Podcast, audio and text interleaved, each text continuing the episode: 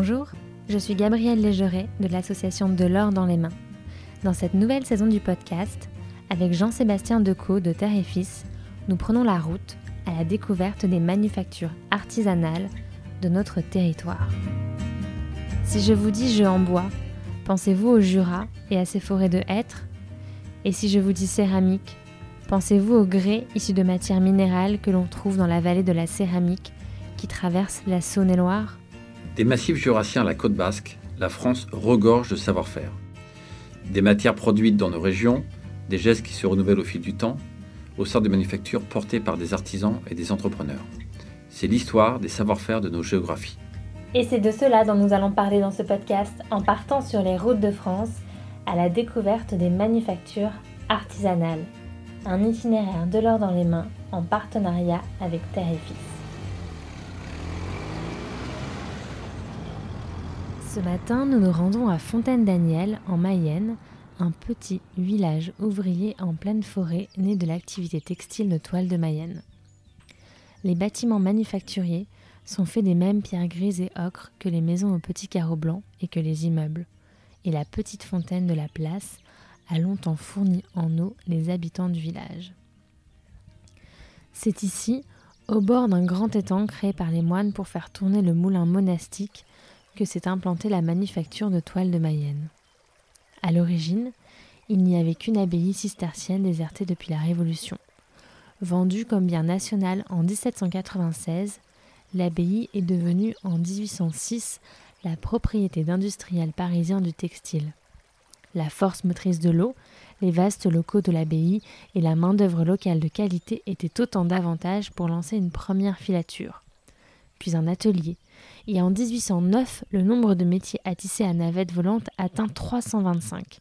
Il faut construire des logements pour les travailleurs, et c'est l'implantation de cette manufacture qui a fait naître autour d'elle ce petit village ouvrier. 200 ans plus tard, la fabrication est toujours 100% française et locale. Grâce à de petits effectifs, pas d'intermédiaires, la maîtrise de toute la chaîne de production et de confection est assurée. Sept générations de la famille Denis se sont succédées quand en 2018, Clotilde Boutroll et Jérôme Coinon reprennent Toile de Mayenne pour redonner vie à cette vieille dame. C'est au cœur de la forêt, dans un des bâtiments où les machines à coudre donnent le rythme, que je les retrouve pour qu'ils nous racontent cette extraordinaire aventure pour faire perdurer un savoir-faire. Bonjour Jérôme, bonjour Clotilde. Bonjour Gabriel. Merci beaucoup de nous accueillir dans votre manufacture. J'ai parlé en introduction un peu des origines de Toile de Mayenne, mais ce sont 200 ans d'histoire qui sont passés lorsque vous prenez les rênes, avec sans doute des périodes de, fragilité économique. Dans quel état est Toile de Mayenne lorsque vous arrivez? Et puis surtout, comment est-ce que vous trouvez cette manufacture? Quand on a repris l'entreprise, elle était en difficulté, en redressement judiciaire depuis près d'un an. Donc euh, elle a connu des périodes très fastes, des périodes de crise, hein, notamment avec la mondialisation et puis euh, le sourcing de tissus dans des pays low cost, euh, qu'on a connu au cours des années 2000 et, particulièrement entre 2010 et 2018 et toute la filière textile décoration a souffert à cette période. On pas les, Toile de n'était pas la seule entreprise qui souffrait de, la conjoncture économique et de la concurrence euh, de pays euh, lointains. Elle était en redressement judiciaire? Elle était en redressement judiciaire et avec euh, Clotilde et d'autres associés, on l'a reprise en plan de continuation, c'est-à-dire qu'on a repris l'ensemble du personnel de l'entreprise et l'ensemble de la dette qu'on rembourse dans un plan de continuation sur 10 ans. Euh, il y avait 84 personnes. On a réembauché du, du, monde. Aujourd'hui, on est un peu plus de 90. On a relancé l'atelier de tissage qui était arrêté. On l'a modernisé. Il y a eu plus de 4 mois de travaux. Et aujourd'hui, on tisse euh, quasiment 4 fois plus qu'avant l'arrêt du tissage en 2000, euh, fin 2017. Et vous, qu'est-ce qui vous a poussé à vous plonger dans ce monde du savoir-faire et du textile? Alors, je ne viens pas du tout de cet univers. Je suis plutôt passé par des grandes entreprises euh, dans le monde des télécoms, du paiement électronique ou la certification comme Bureau Veritas. Euh, mais j'avais toujours envie, depuis la fin de mes études, de reprendre une entreprise.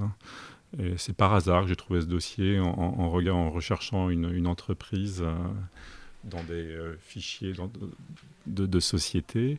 Et j'ai vu, étant Manceau, que Toile de Mayenne était à reprendre dans le cadre de, la procédure de, redressement judiciaire. Euh, voilà. Mais j'étais pas du tout, j'avais jamais évolué dans cet univers des arts décoratifs dans lequel évolue Toile de Mayenne. Euh, cette entreprise euh, était intéressante parce qu'elle avait un, savoir-faire biséculaire euh, depuis 1806. C'était une belle endormie avec des valeurs racinaires très fortes. la reprendre seule, c'était quasiment impossible parce qu'on peut être un bon gestionnaire ou un bon développeur commercial, mais une entreprise qui, comme Toile de Mayenne qui évolue dans la, dans la décoration, sans création, euh, on la plante tout autant. Donc en fait, j'ai rencontré par hasard Clotilde, euh, qui a été mise en relation par une amie commune. On s'est vu à Paris fin 2017 euh, et dans un café parisien. Et au bout de trois quarts d'heure, euh, on a décidé de travailler ensemble. L'histoire a commencé à ce moment-là. On a monté le dossier de reprise ensemble, autant sur la partie financière, sur la partie de développement commercial et la partie création et, recréation de l'identité de la marque. Et c'est là où en fait, on a travaillé en tandem et aujourd'hui on travaille depuis trois ans en tandem avec toute l'équipe de, l'entreprise de management qui est, qui est, qui est restée et qui a un savoir-faire aussi euh, très fort et une expérience euh, particulièrement euh, enrichissante pour redresser l'entreprise depuis trois ans. Et vous, qu'est-ce qui dans votre parcours vous mène à Toile de Mayenne? Alors la rencontre avec Jérôme, ça, c'est arrivé à un moment un petit peu charnière dans mon parcours professionnel. J'ai toujours eu un lien avec le tissu, euh, alors à l'origine avec la mode. J'ai fait une école de mode, euh, la chambre syndicale de la haute couture même pour la, nommer. Mais je n'ai jamais travaillé dans la mode et dans le vêtement puisque je suis entrée chez Rochas et en tant que ben, jeune stagiaire au début, on m'a tout de suite dit euh, tiens tu pourrais dessiner des assiettes. Donc je suis entrée dans la décoration presque spontanément, naturellement. Ensuite, on est venu me chercher pour euh, créer pour Garnier Thiebaud, c'est donc un, tisseur dans les Vosges. Donc Rochas, c'est quand même une maison française. Euh, Garnier Thiebaud, très ancré dans les Vosges, une entreprise euh, tout aussi ancienne que Toile de Mayenne. ensuite, j'ai fait un petit parcours un passage, j'ai monté une entreprise avec une amie. Euh, ça a été une expérience de cinq ans. Et puis j'étais arrivée au bout de, cette histoire et de cette relation. Là, c'était de la mode, du tissu encore. Et j'ai croisé Jérôme. Et donc je me suis dit, mais oui, ça fait, ça fait vraiment sens le côté, la notion textile, décoration, maison, made in France, création, graphisme. Enfin voilà. Vous diriez que la création, c'était vraiment le nerf de la guerre pour euh, réinventer euh, Toile de Mayenne? Sans, création, euh, je pense que l'entreprise n'aurait pas pu connaître euh, le redressement que, que, l'on constate depuis trois ans. Euh, Clotilde, dès la première année, a, a, recréé beaucoup de tissus. Je crois qu'elle vous en a montré tout à l'heure parmi ses créations. Un de ces tissus a été le meilleur lancement, démarrage de collection depuis dix ans, qu'elle a créé elle-même, un, un, tissu végétal qui s'appelle Eden. Euh, on, nous avons restauré ou ouvert et refait 12 magasins en 12 mois. Donc c'était un rythme très soutenu pour les équipes, pour la création, pour la décoration des boutiques, euh, coordonner tous les corps de métier, les entrepreneurs qui intervenaient dans les boutiques. Et on a relancé aussi, euh, dès la reprise, euh, le tissage. Donc il y a eu plus de 4 mois de travaux dans l'atelier de tissage avec des investissements assez significatifs. Il n'y avait plus de tissage? Le tissage était arrêté. On a réembauché les personnes qui avaient été licenciées. Donc pendant toute la période de redressement judiciaire, pendant près d'un an, on est resté en contact, en lien fort avec eux pour les informer de l'avancement du dossier, de la concurrence qu'il y avait, parce qu'il y avait cinq autres dossiers face à nous mais euh, les gens étaient très attachés à l'entreprise euh, et étaient prêts à revenir. Donc euh, nous ont fait confiance et toutes les personnes avec des savoir-faire qui étaient rares sont revenues et aujourd'hui sont dans l'équipe de tissage, sauf Hubert Cournet qui, était qui est parti à la retraite l'été dernier, mais qui a été remplacé par une personne qui voulait dans un, atelier de tissage aussi également en, local. Nous sommes au bord de l'eau. ça a eu un impact sur Toile de Mayenne? Ça a eu certainement un impact au début. Quand les moines sont venus euh, ouvrir, enfin installer l'abbaye, ça les a attirés au cœur de la forêt. Il y a toutes les ressources pour euh, vivre en autarcie, pour euh, développer des activités. Et donc plus tard, quand l'abbaye s'est trouvée inoccupée, ça a certainement aussi contribué à l'installation de la filature, parce que ce plan d'eau alimente un une petite rivière, un ruisseau, et donc il y, avait la possibilité d'avoir de l'énergie hydraulique. Mais actuellement, l'eau, enfin depuis longtemps, l'eau n'a plus de, euh, de lien avec l'activité euh, de l'entreprise. Et heureusement, parce que écologiquement, c'était pas L'eau, par exemple, euh, était très utile pour les, teintureries, les choses comme ça. Il y a eu une teinturerie à Fontaine-Daniel, à la manufacture, mais les circuits d'eau sont, protégés, l'eau est recyclée, nettoyée sur place, etc. Il n'y a plus de teinturerie actuellement ici. On est en, on est en Mayenne, c'était un département, enfin une région emblématique pour l'industrie du textile? La Mayenne a été une, région emblématique, elle est toujours dans le textile, euh, que ce soit avec nous, avec euh, les TDV, les tissus du verre baudois à Laval, hein, qui fabriquent des tissus professionnels. Il y a des entreprises comme Tissus d'Avenir qui se sont associées à nous pour reprendre l'entreprise. Et il y a aussi beaucoup de savoir-faire dans, le textile, dans le cuir, euh, des entreprises comme Longchamp, des ateliers aussi dans, la Mayenne. Donc il y a eu une filière très forte, euh, notamment au début du 19e, qui a tendance à, disparaître au fil du temps, mais il y a toujours cet ancrage, cette culture très forte sur des, métiers. Euh, et une main-d'œuvre textile. Et aujourd'hui, on n'a pas à rougir, mais quand on, recherche du personnel, euh, on trouve encore des, gens qui ont envie de travailler dans ce secteur. Il y a beaucoup, la Mayenne est un, un secteur euh, où l'économie est très forte. je crois qu'on est le deuxième département de France où il y a le taux de chômage le plus bas. Il y a des industries et des entreprises assez prestigieuses. On a le numéro un mondial du lait Lactalis, euh, aujourd'hui, qui est, à Laval, donc avec des, entreprises très porteuses, mais des entreprises comme Toile de Mayenne, Tissu d'Avenière et d'autres euh, dans, le secteur textile continuent à, recruter et à, attirer du monde. C'est intéressant ce que vous nous dites parce que vous êtes la huitième euh, étape de notre Tour de France des manufactures et le constat est unanime, les gens ont beaucoup de mal à recruter. Euh, et euh, ce sont des entreprises qui sont en flux tendu euh, en matière de main-d'œuvre. Bah, on est en flux tendu, en plus avec la période Covid qu'on vient de connaître, il y a beaucoup de gens qui ont, voulu aussi changer de métier. On a eu beaucoup de gens qui sont partis à la retraite. donc il faut embaucher, former. Euh, John Flore, qui est le responsable atelier de tissage, qui venait d'un atelier de tissage professionnel, a été formé pendant un an euh, à nos métiers par euh, son prédécesseur, par Clotilde, par notre styliste freelance également. Donc sur ces métiers, on, essaye d'embaucher mais on, trouve, on a des couturières qui sont venues de, l'école de formation de Caen. Et euh, je crois que le département est un département qui attire, où il y a un, art de vivre assez reconnu. Donc là, on croise les doigts, on touche du bois, mais on espère continuer à embaucher. Euh. Et en matière de marché, les particuliers représentent combien de pourcents de vos acheteurs? Aujourd'hui, les particuliers représentent presque 90% de, notre marché, que ce soit en direct au travers de nos magasins en propre ou de magasins partenaires, mais également aussi au travers de prescripteurs comme les architectes décorateurs.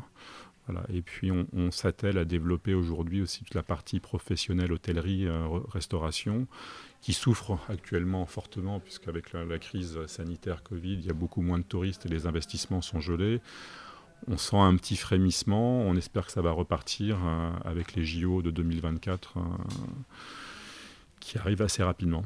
Et vous exportez beaucoup? Aujourd'hui, on exporte 5 euh, à 7% de notre chiffre d'affaires. Dans la période de redressement, on s'est attelé à asseoir notre base française. Euh, dans l'activité, mais on va repartir sur, une, sur, un développement international, sur des marchés cibles. On a aujourd'hui des distributeurs aux États-Unis, euh, en Angleterre, dans le nord de l'Europe, Allemagne, et on a aussi des marques d'intérêt d'entreprises, de, que ce soit au Moyen-Orient, en Asie du Sud-Est, à Hong Kong notamment, et puis en Russie. Voilà. Mais on, va y aller pas à pas, on va pas tout faire d'un bloc. Et, donc on ira euh, marché par marché. Et il y a un pays en particulier, euh, après la France, qui vous achète beaucoup?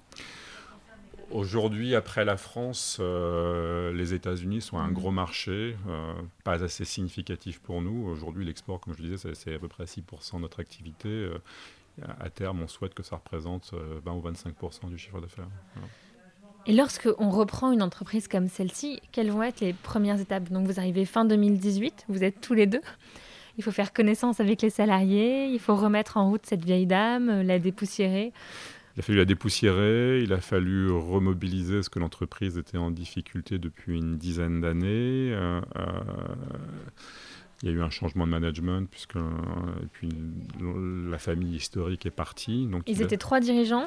Ils étaient encore deux dirigeants, euh, deux frères. le troisième, leur cousin, était parti dix ans plus tôt.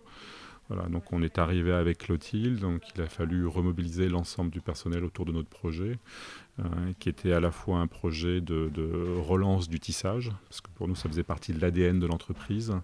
Euh, une entreprise qui a tissé pendant deux siècles ne peut pas s'arrêter, et même si c'est un surcoût pour le client final, tisser en France, créer toute la valeur de la bobine de fil jusqu'à la poche chez le client était une part importante de notre projet.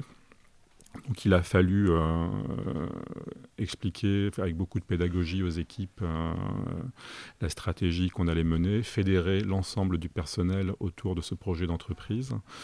ce qui a été fait, on a recréé un comité de management avec les sept cadres de l'entreprise, avec qui on se réunit aujourd'hui toutes les semaines, tous les 15 jours, pour pour parler des projets. On était en mode projet, donc il y a eu tous les projets de refonte, euh, de rénovation des magasins. 12 magasins en 12 mois, c'est un chantier tous les mois qui démarre peux vous dire que Clotilde a travaillé, euh, qui, était, qui a refait la déco des magasins, euh, travaillé comme une dingue. Hein. Euh, le tissage, ça a été quatre mois d'investissement. Il n'y avait plus de chauffage, il fallait refaire l'isolation, rapatrier des métiers à tisser, réembaucher les gens qui avaient été licenciés, relancer les approvisionnements, refaire des tests, repartir. Donc ça a mis 6-7 mois à repartir dans un rythme assez dense. Et puis Clotilde s'est attelée à faire de nouvelles créations donc il a fallu les tester, trouver, trouver des nouveaux, les nouveaux fils euh, derrière pour, pour, pour euh, créer les, tissus qui étaient, euh, que Clotilde avait dessinés ou créés.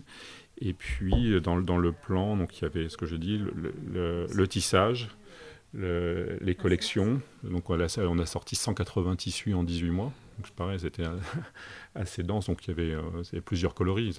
On, est entre 2 et 6, coloris par tissu, mais ça vous donne à peu près, il y a eu 30 ou 40 nouveaux tissus qui ont, été lancés, de modèles différents. Et puis elle s'est attelée aussi à travailler sur un nouveau site internet. Euh, avant on avait un site sur l'entreprise, un site marchand, on a refait un site global.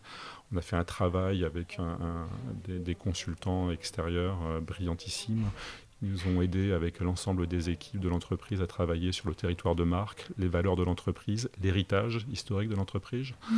et euh, pour recréer un, site qui faisait transparaître euh, tous ces, éléments euh, et qui donnait aussi aux consommateurs envie d'acheter, de voir les collections, de voir des produits en situation. Et l'an dernier, au début de la crise Covid, on a pu multiplier le chiffre d'affaires sur Internet par 3 ou 4. Donc c'était, on fait 95% de sur mesure, donc les produits finis ne sont pas, sont pas notre, notre dada, mais euh, on a senti comme un, un, renouveau, et puis un flux aussi très dense de, de, de contacts clients, de prospects, d'architectes qui, qui, demandaient des renseignements. Et donc voilà, ça, ça, a généré aussi des flux. Euh, le, site internet a généré un flux, euh, ce qu'on appelle web to store, vers les magasins assez important ou vers le service commercial ici. Incroyable. Donc c'est pour, c'est une affaire qui roule. C'est une affaire qui roule, qui, a souffert avec le confinement, parce qu'on a eu euh, cinq mois de fermeture de magasins, de nos magasins, donc qu'on générait des pertes d'exploitation. On avait euh, des salaires qui continuaient, des charges, des loyers de, de, 16 points de vente, plus la manufacture. Voilà. Mais euh, je pense qu'on a réussi à passer, parce que l'entreprise était déjà en, redressement avec des efforts considérables. Et je pense qu'on a pu passer cette tempête de, de, la, de la crise Covid. on a souscrit, des, comme tout le monde, des prêts PGE voilà, dans, dans, une limite du supportable par rapport au remboursement à venir. Mais voilà, et aujourd'hui, je pense que oui, l'entreprise, si on revient dans une situation où la crise sanitaire est derrière nous, que les gens sont vaccinés, euh, on voit que la fréquentation dans les boutiques est très forte. Voilà, et on se réjouit, là, pareil que la fin du télétravail mm. qui, qui, va être imminente, même si ça va continuer un peu. Euh, est-ce que la crise sanitaire a aussi à contribué à une prise de conscience, qu'on a envie de consommer plus autour de soi Oui, bien entendu. C'était initié déjà, je pense, depuis 2-3 ans, et en en parlant avec euh, d'autres éditeurs comme Patrick Fray, enfin, de Pierre Fray, euh, Emmanuel Lelièvre, on ressentait un renouveau pour le, les éditeurs et les tisseurs français euh, depuis 2018. Voilà, il y a un petit frémissement. Mm. Je pense qu'avec la crise Covid et les problèmes d'appro, de logistique, on, vous annonce maintenant des 3 mois, 6 mois de retard. nous, on ne connaît pas ça. On est à plus de 90% made in France. On, a été on est labellisé entreprise du patrimoine vivant. vivant. On a été labellisé France Terre Textile en, novembre dernier. C'est un label qui euh, prouve que l'on fabrique à plus de 75% de notre euh, valeur ajoutée en France. Je crois qu'on est même à 90% aujourd'hui. Et donc on est éco-responsable avec des circuits courts. Euh, aujourd'hui, ce qui est ici, ici, est imprimé chez Tissu d'Avenière à Laval à 30 km. Donc on a des produits qui sont non, non, seulement made in France, mais également 100% made in Mayenne. Mmh. On a sourcé du lin euh, en France, euh, notamment qui vient d'une filature safilin du nord de la France. Le lin est cultivé à plus de 80% dans le pays de Caux et le reste vient des Flandres et du Pays-Bas. Des Pays-Bas, pardon. Bravo, parce qu'on sait que c'est pas évident de réussir à. là, avec la crise, la récolte, en plus, ça n'a pas été très bonne l'an dernier. Il y a des mm. variations de prix assez euh, significatives, mais bon, on, va essayer de jongler avec, et puis on, espère que la récolte de l'Inde 2022 sera meilleure.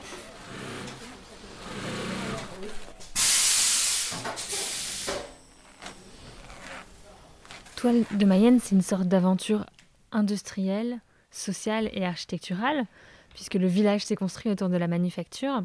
Ce poids du patrimoine et de l'histoire, vous le ressentez et vous avez réussi à l'intégrer dans l'image de marque que vous avez recréée? Tout à fait. Et alors, je le ressens, mais j'en souffre pas du tout.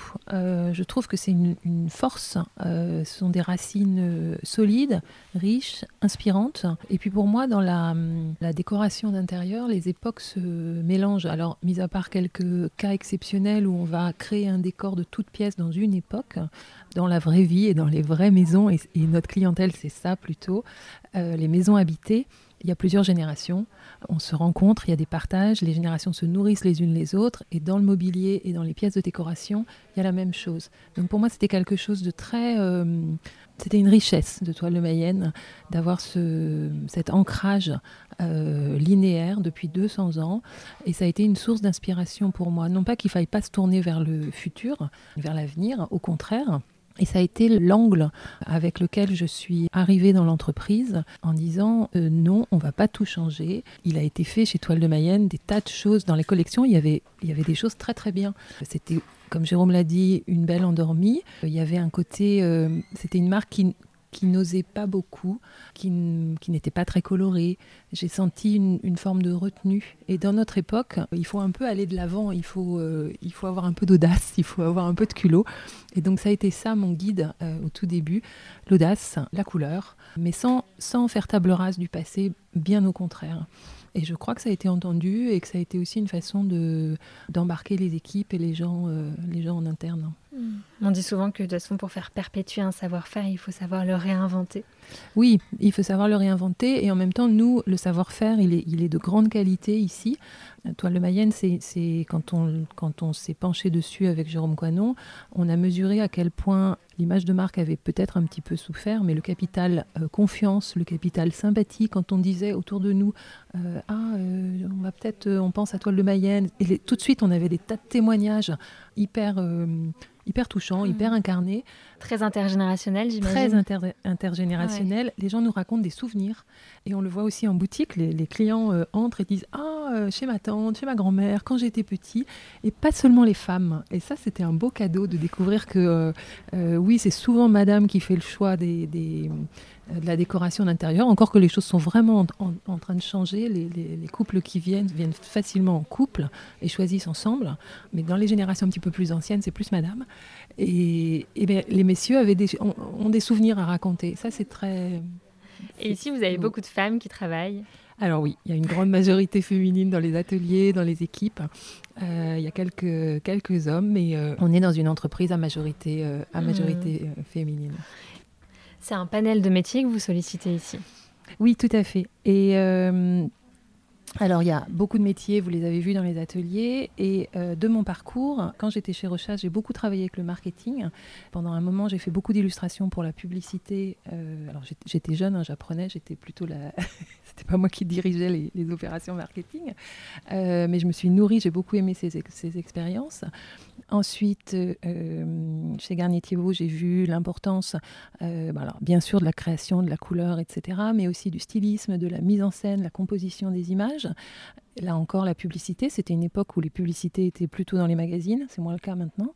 Et puis euh, l'entreprise que j'ai créée ensuite, c'était une entreprise euh, en ligne. Et donc là, j'ai vu la puissance des réseaux, euh, du numérique, enfin notre époque, en fait, le, naturel de, de, cette époque. Et ça, c'était des choses que je pouvais apporter à Toile de Mayenne. Et vous l'avez fait parce que c'est incroyable la communication que vous avez réussi à mettre en place. Et surtout, vous avez ouvert de nouvelles boutiques, vous les avez redécorées, vous les avez retransformées. C'est un boulot de dingue.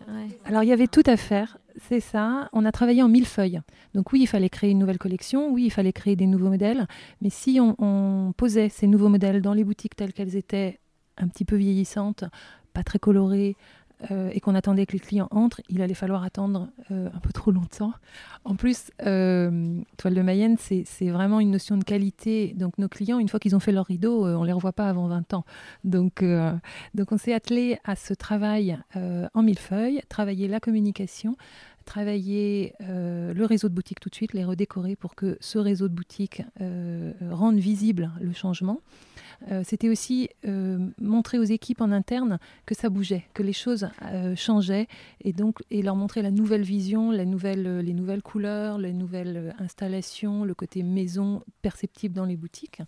Et puis pour la communication, alors oui, on a, on a communiqué sur les réseaux, fait beaucoup plus de photos, fait des mises en scène, et on a la chance d'être accompagné par les médias en Mayenne, euh, la presse nous a suivis, enfin la presse locale, mais euh, aussi juste quand on est arrivé, le journal du textile, euh, des grands, des beaux magazines de déco.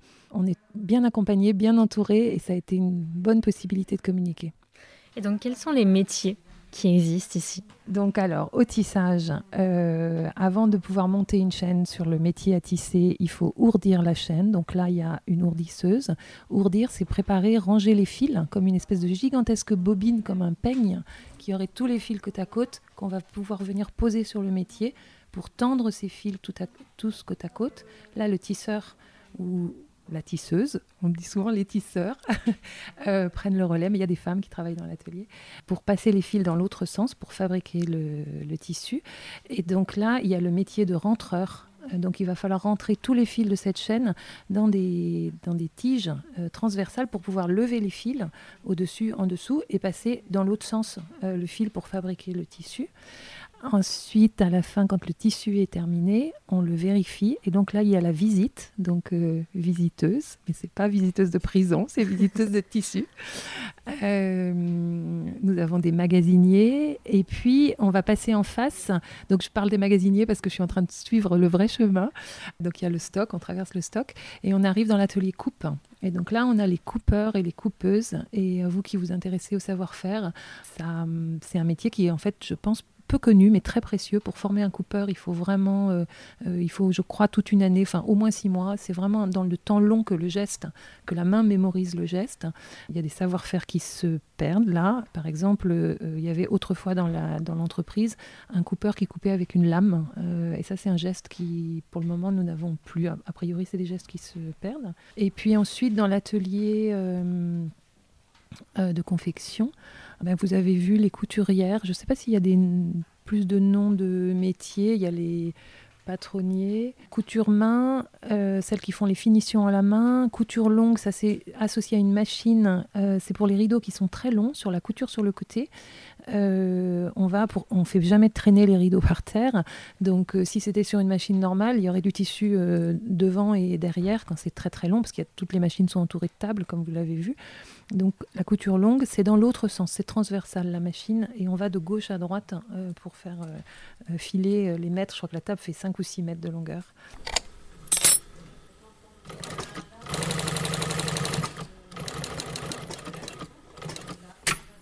Bonjour Dominique. Bonjour. Ça fait combien de temps que vous êtes ici? Alors, je suis rentrée le 1er mars 1984, ça fait 38 ans. Je fais partie des meubles, si on peut dire. Et vous êtes chef d'atelier Oui, de deux ateliers. L'atelier de découpe tissu, donc au stock détail, et l'atelier confection ici, sur deux sites différents. Ça consiste en quoi, chef d'atelier? Euh, Alors, d'une part, manager les équipes et d'autre part, l'organisation du travail. Et vous êtes arrivé ici, vous étiez déjà à ce poste? Pas du tout. Donc, j'ai évolué. euh, quand je suis rentrée ici le 1er mars, je suis rentrée dans l'atelier tissage. J'avais aucune notion. Et euh, donc, euh, l'atelier tissage, ça concernait l'ourdissoir, le nouage et être tisserand. J'ai dû rester à peu près 4 ans. Et tous les 5 ans, j'ai changé de poste. Et ça m'a permis d'acquérir pas mal de formations au niveau de l'entreprise. Connaître les tissus, la gestion des tissus, leur texture, leur bain. Donc ça me permet, de, quand on a un arrivage de tissu, de contrôler le tissu hein, et de pouvoir l'accepter ou le refuser. Et qu'est-ce que vous aimez particulièrement dans le fait de travailler euh, le tissu? Bah, J'aime bien toutes les nouvelles créations. Euh, J'aime bien toute la partie lin. Hein, je trouve que quand même le tissu c'est assez vivant et puis tout ce qu'on peut réaliser parce que nous actuellement on fait beaucoup de sur-mesure. On fait presque pas de série.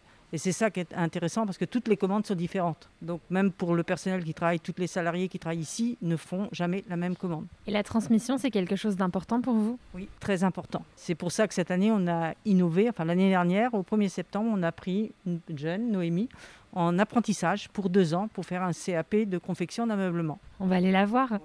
Bonjour Noémie. Bonjour. Alors vous êtes arrivée il y a combien de temps ici? Euh, ça fait à peu près 5 mois. Le stage s'est très très bien passé. Justement, on m'a proposé un apprentissage ici, donc j'ai accepté et j'ai trouvé une école par la suite. C'est un CFA qui se trouve euh, à jouer les tours. euh, et je suis en formation de tapissier. J'étais euh, en métier de la mode avant et euh, en fait le fait de, de fabriquer, euh, ça, ça me plaît. Voilà, c'est euh, un travail qui est assez manuel, du coup c'est ce que j'aime. Christine, vous êtes la formatrice de Noémie? Oui, voilà.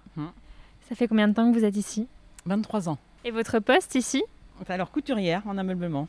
Tout ce qui concerne la chambre, euh, la salle à manger, enfin tout, est, tout ce qui est décoration, pouf, dosseret, euh, ouais. Qu'est-ce que vous aimez particulièrement dans, dans votre métier Eh ben, c'est beaucoup de produits variés. On voit la fabrication, on la fait nous-mêmes, on voit le produit fini. C'est vrai que c'est pas rengaine, c'est- il y a beaucoup de variétés, donc euh, c'est assez plaisant. Et Qu'est-ce que vous dites à Noémie pour qu'elle continue sur cette voie que c'est un savoir-faire qu'il ne faut pas que, que ça se perd, quoi, qu'on transmet notre savoir-faire et que c'est les futures couturières de demain. Donc euh, c'est un acquis qu'on a eu euh, au fil des années, donc euh, c'est très important. Et vous, qui est-ce qui vous a appris tout ça? Les anciennes couturières qui travaillaient ici, donc j'ai démarré avec elles et on apprend au fil des années. Donc, La transmission, c'est quelque chose d'important pour vous, j'imagine? Ouais, de garder la valeur de nos produits, comment ils se fabriquent du début à la fin. Et vous avez un tissu préféré sur lequel vous aimez travailler? Il y a beaucoup de tissus, hein. bah, tout ce qui est ameublement, les tissus assez épais, ouais, style velours mais assez épais, donc ça rend bien.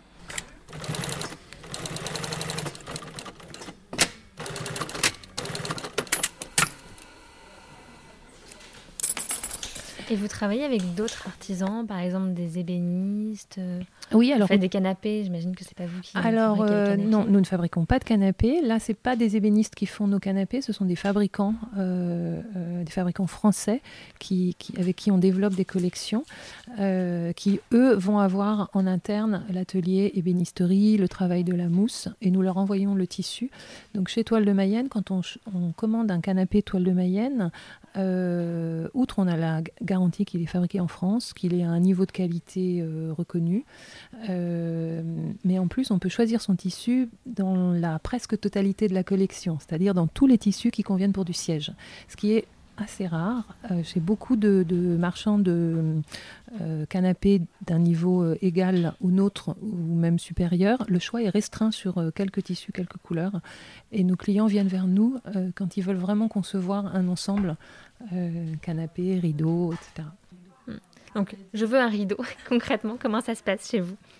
Donc ce rideau, il va être, euh, euh, vous allez le concevoir euh, en boutique avec les conseillères. C'est une étape précieuse parce que cette personne va vous poser les bonnes questions. Elle va comprendre votre besoin et les spécificités de votre besoin. Si vous voulez vous protéger du bruit, de la chaleur, de la lumière, si au contraire vous voulez laisser entrer la lumière, elle va s'assurer que c'est la meilleure solution pour vous un rideau et que ce ne serait pas plutôt un store, des choses comme ça. Vous allez en discuter avec cette personne. Elle va vous envoyer quelqu'un pour prendre les mesures chez vous. Donc ça va être vraiment, on a la notion de sur sur-mesure. Et ensuite, euh, euh, ce projet conçu euh, va être envoyé au bureau là à côté, où il va être résumé. Donc il va être traduit dans ses moindres détails en langage technique atelier, de façon à ce que cette commande puisse être traitée dans l'atelier coupe, où là le tissu va être coupé. Donc si c'est un tissu que nous avons tissé, il va être sorti du stock à la bonne dimension, enfin coupé à la bonne dimension. Ensuite couper pour vos besoins, parce que par exemple, euh, si vous avez une grande fenêtre, eh bien, euh, il aura peut-être fallu une hauteur de tissu plus une, autre hauteur, c'est-à-dire pas seulement la largeur du tissu, mais il, aura peut-être fallu en assembler un peu plus. Mmh. Voilà, donc ça, ça va être à la coupe. Les différents éléments, les différents morceaux de tissu nécessaires à la confection vont être euh, préparés. Euh, ils vont être aussi identifiés, c'est-à-dire il y a une fiche de confection qui va suivre la commande du début à la fin avec ce fameux résumé et tous les morceaux. Et donc ça, ça va être monté ensuite à l'atelier coupe, où là, les couturières vont prendre le relais. Donc si vous avez choisi un rideau avec euh, un tissu, par exemple, euh, occultant et puis un tissu isolant phoniquement, ces différentes couches vont être aussi joints à la commande.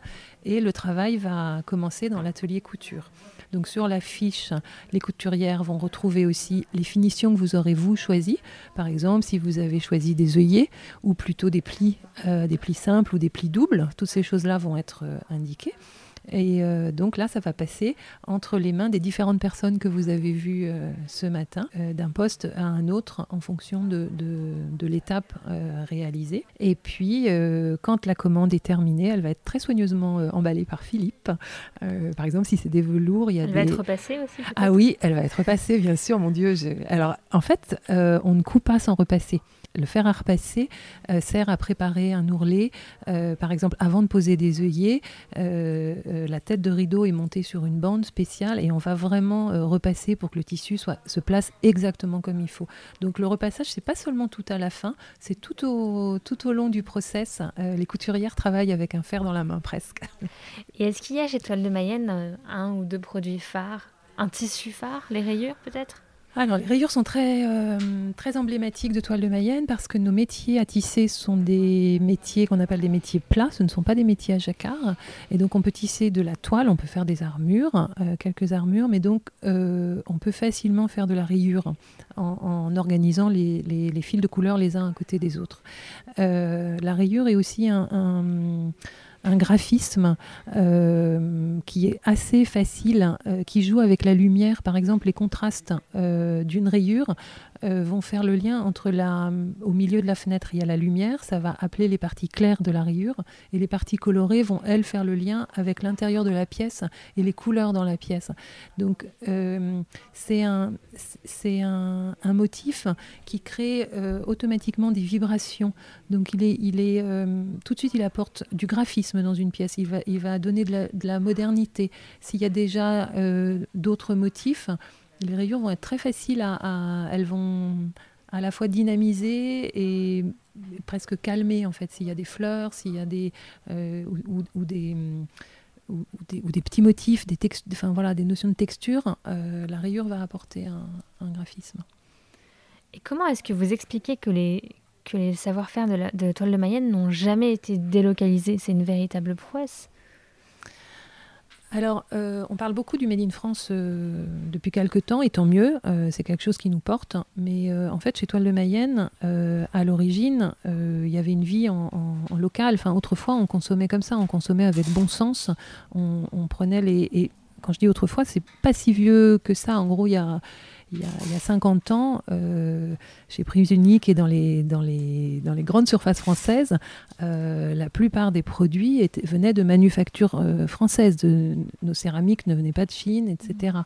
Euh, ce sont des choses qui se sont, avec la mondialisation, malheureusement, il y a eu cette course au prix bas. On en a oublié que derrière ces prix bas se cachent des, des, des personnes, pas seulement des, Il y a des mains, mais il y a des gens au bout des mains, et des vrais savoir-faire, et des vies, et la vie quotidienne, et, le bonheur de faire son métier. Et donc chez Toile de Mayenne, il y a eu un, il y avait une logique euh, de fabrication euh, ici euh, locale. Et cette notion de sur-mesure qui a toujours eu lieu, je pense, a préservé de, de l'industrialisation et de la délocalisation. Donc nous avons des séries euh, nous avons des petites séries, des, petits, des, petites, enfin, des petites séries de produits finis en boutique, mais elles sont toutes confectionnées exactement comme le, comme le sur-mesure dans nos ateliers. Et la question de la transmission, c'est important pour vous? Oui, donc dans, ben oui, je vous en ai parlé au début, c'est-à-dire la transmission euh, des racines vers le futur, la transmission euh, d'un savoir-faire, ne pas laisser perdre des savoir-faire, la transmission des plus anciens vers les plus jeunes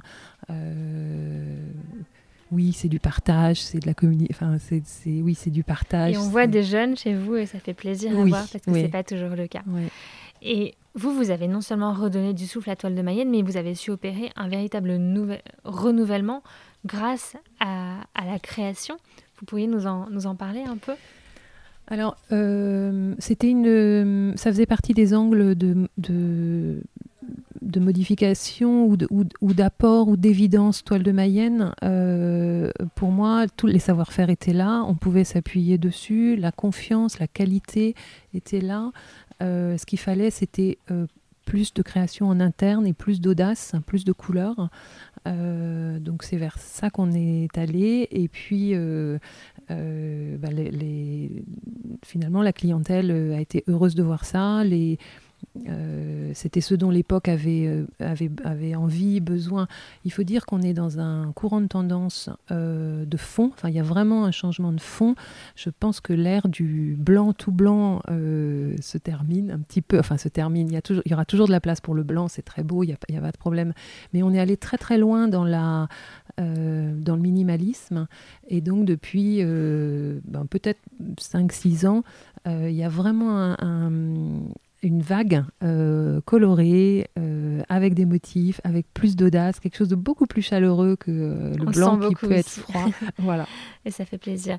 Et, et, la majorité des étapes de fabrication font, sont faites par la main de l'homme, enfin de la femme même. C'est une temporalité très importante lorsqu'on travaille sur une matière comme le tissu. Est-ce que la recherche et le développement, l'innovation sont des champs que vous approfondissez? Vous avez eu des nouvelles machines, je crois, par exemple, dans le, dans le tissage? Oui et non. Euh, non, les en fait, les machines, on a relancé des machines qui étaient existantes. En fait, c'est plus un savoir-faire qui perdure. L'innovation, elle vient plus par euh, la nouveauté des créations. Mais on a toujours un fil. Euh, un fil en chaîne, un fil en trame, et mmh. on multiplie les possibilités, et c'est magique à voir. Et aujourd'hui, quel est le plus grand défi auquel vous êtes confronté euh, dans la reprise ou dans la perpétuation des savoir-faire? En fait, le défi, il est, quand même concret. C'est le défi de la réussite. Euh, c'est le défi de faire euh, vraiment redémarrer de façon euh, pérenne, stable, d'être tranquillisé sur la réussite de Toile de Mayenne. Oui, c'est le défi de la consommation française parce qu'en fait, nous, on peut produire en France, mais si les clients sont pas de l'autre côté, si ils sont pas conscients qu'en consommant localement, en ayant, en, regardant les étiquettes et en se demandant d'où ça vient, qui a fait mes vêtements, qui a fait mes, qui, qui fabrique mes produits, qu'est-ce qu'il y a derrière. Ça, c'est un défi. Alors personnellement, c'est un défi que je me lance à moi-même même au niveau de l'entreprise, bah, bien évidemment qu'on est à fond dans ce sens-là, c'est-à-dire que quand on achète, euh, quand on équipe en interne, et les, produits qu'on va mettre dans les boutiques, les produits de décoration, les, produits complémentaires euh, qui ne sont pas textiles, on se pose cette question de où ça vient et on essaye que ce soit toujours le plus, le plus près possible. Et qu'est-ce que vous diriez à un jeune qui hésite à rejoindre Toile de Mayenne? Venez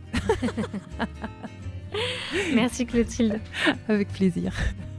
Merci Jérôme. Merci beaucoup Gabriel. Voilà, c'est ici que s'arrête notre voyage au cœur de la manufacture de toiles de Mayenne.